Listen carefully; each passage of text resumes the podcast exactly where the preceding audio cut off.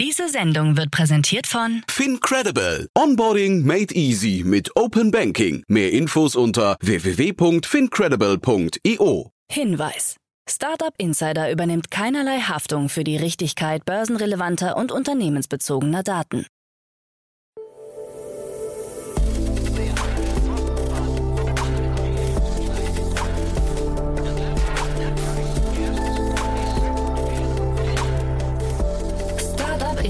Daily. Morgen Update. Einen wunderschönen guten Morgen, hallo und herzlich willkommen zu Startup Insider Daily am Morgen. Es ist Freitag, der 2. September 2022. Mein Name ist Levent Kellele und wie immer gibt es jetzt erst einmal eine Übersicht über unsere heutigen Tagesthemen.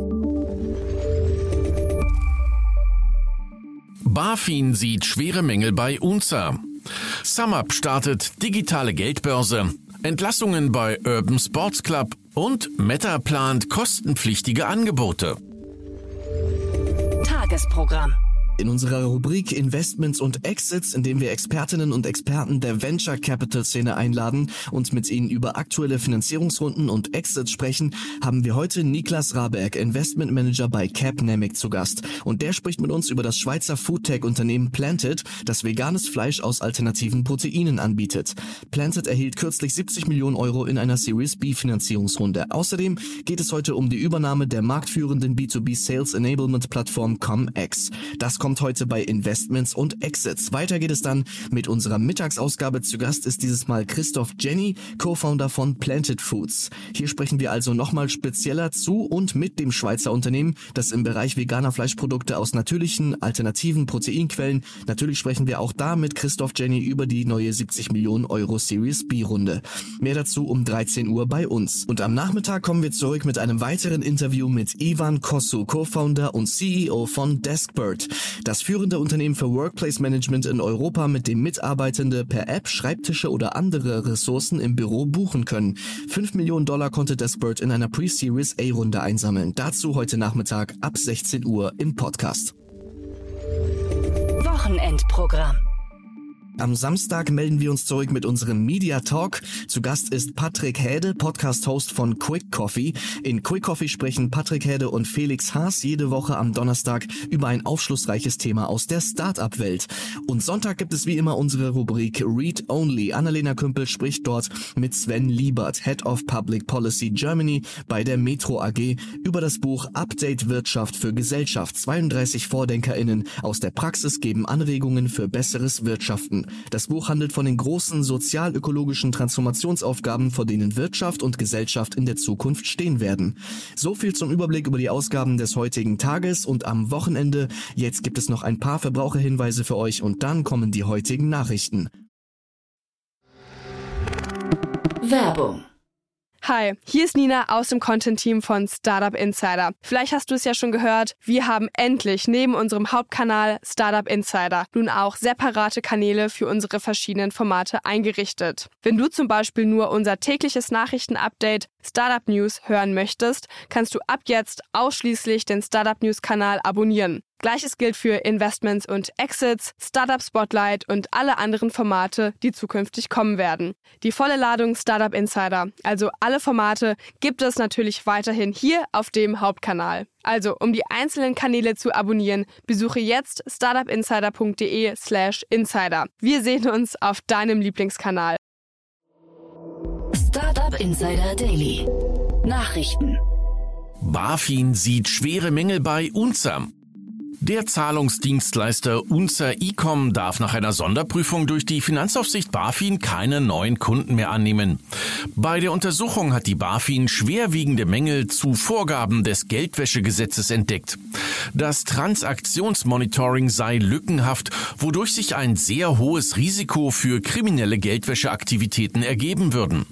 Von gravierenden Mängeln spricht die Finanzaufsicht zudem im Zusammenhang mit der Unternehmenssteuerung und den Kontrollmechanismen Laut UNZA-Chef Robert Bühning wird der Optimierung unserer Compliance hohe Priorität eingeräumt. Die Zahlungsplattform von Ecom wird von 4300 Händlern genutzt. SumUp startet digitale Geldbörse. Das Fintech SumUp hat für Deutschland, Großbritannien und Italien eine eigene digitale Geldbörse vorgestellt. Neukunden erhalten bei SumUp Pay nach Anmeldung ein Startguthaben über 10 Euro. Geboten wird eine Prepaid Mastercard, die sich bei Google Pay und Apple Pay integrieren lässt und im stationären Handel eingesetzt werden kann. Auch ein Bonusprogramm ist mit dabei, über das lokale Unternehmen unterstützt werden sollen. Die App für Android und iOS ist ab sofort in Deutschland, Großbritannien Spanien und Italien erhältlich. Sparkurs bei Flink. Der Quick-Commerce-Anbieter Flink gibt Lagerflächen auf, um Kosten zu senken. Insgesamt 40 der Flächen, die eigentlich für eine Expansion dienen sollten, sind bereits inseriert und ab sofort verfügbar. Bei einer Vollvermietung könnte Flink pro Jahr bis zu 2,5 Millionen Euro einsparen. Einem Sprecher zufolge hat man die Expansionsstrategie aufgrund der makroökonomischen Situation angepasst. Ein Sprecher von Flink erklärte, dass das Unternehmen die meisten der Flächen nie genutzt hatte hätte und nur einige wenige kurzfristig in Betrieb gewesen sein. Doch in Betrieb in den betroffenen Städten werde man allerdings nicht ganz einstellen. Stattdessen soll an den bestehenden Standorten mit einem weniger dichten Netz an Warenlagern gearbeitet werden. Entlassungen bei Urban Sports Club. Urban Sports Club aus Berlin hat rund 15 Prozent seiner Belegschaft entlassen, wie das Startup bestätigt hat. 55 Mitarbeiter müssen das Unternehmen verlassen. Als Grund werden nicht erreichte Profitabilitätsziele genannt. Bis Ende des Jahres möchte Urban Sports Club in Deutschland profitabel sein. Mit einer Reihe von Effizienzmaßnahmen im Produktbereich haben wir in den vergangenen Monaten bereits hohe Kosteneinsparungen erzielen können, die höhere Einsparungen beim Personal verhindern konnten, erklärte das Unternehmen. Unternehmen. Das Fitness-Startup ist nach seinem Rückzug aus Italien noch in Deutschland, Belgien, Frankreich, Portugal, Spanien und den Niederlanden aktiv. USA schränken KI-Chip-Export ein.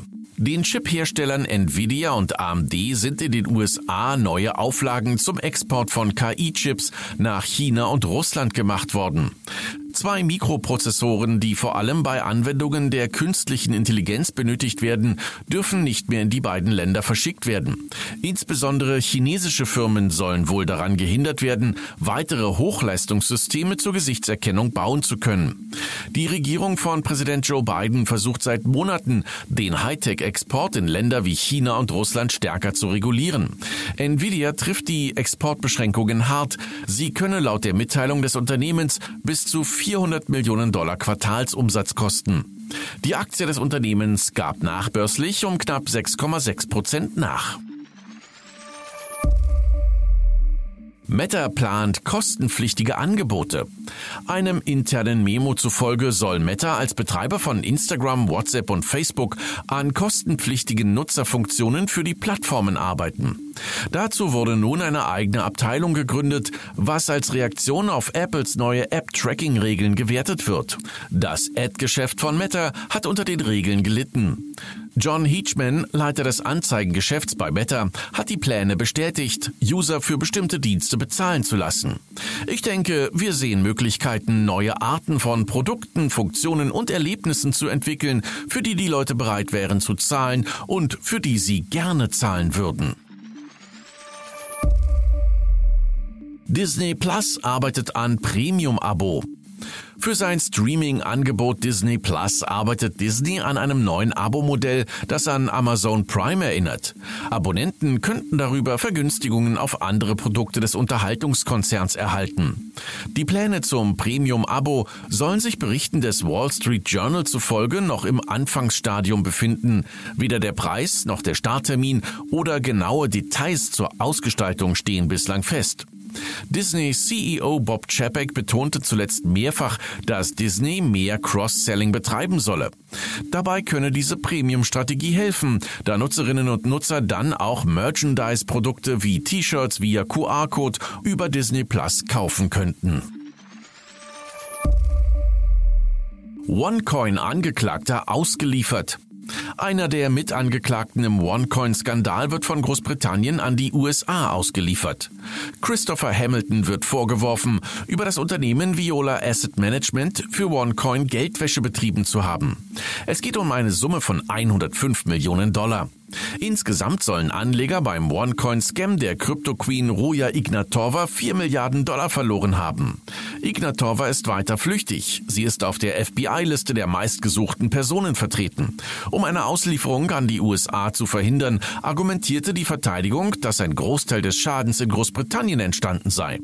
Der zuständige Richter Rimmer erkannte jedoch eine, Zitat, schwere grenzüberschreitende Kriminalität. Daher seien die Interessen der Opfer des OneCoin-Betrugs global. Alle Opfer, einschließlich derer in den USA, hätten ein Interesse an der weiteren Verfolgung der am Betrug Beteiligten.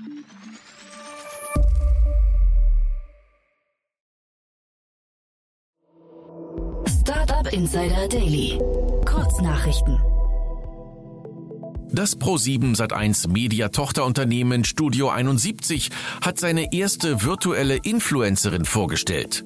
Diese hört auf den Namen Yuna, unterscheidet sich auf den ersten Blick nicht von realen Influencern und postet derzeit bereits fleißig auf Instagram.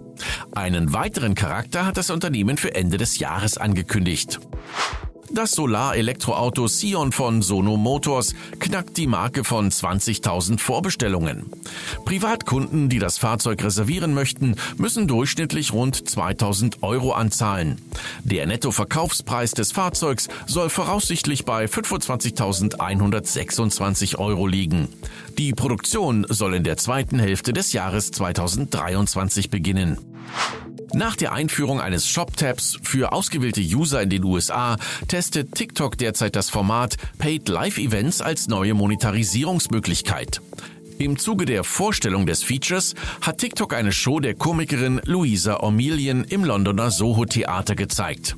Die virtuelle Übertragung der Veranstaltung wird von TikTok UK gehostet und kostet 4 US-Dollar 99.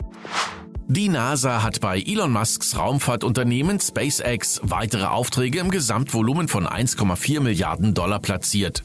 Im Zuge der Bestellung steigt die Anzahl vereinbarter Crewtransporte auf 14 und das Gesamtvolumen auf 4,9 Milliarden Dollar.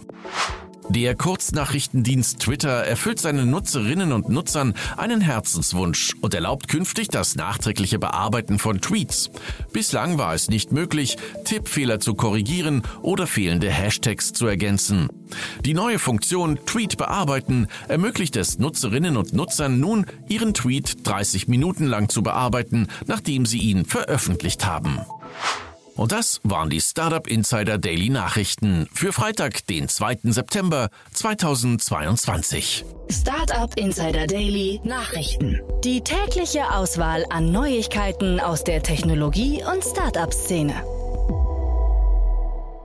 Für heute Morgen war's das erstmal mit Startup Insider Daily. Ich wünsche euch einen guten Start in den Tag und sage macht's gut und auf Diese Sendung wurde präsentiert von Fincredible. Onboarding made easy mit Open Banking. Mehr Infos unter www.fincredible.io. Wiedersehen.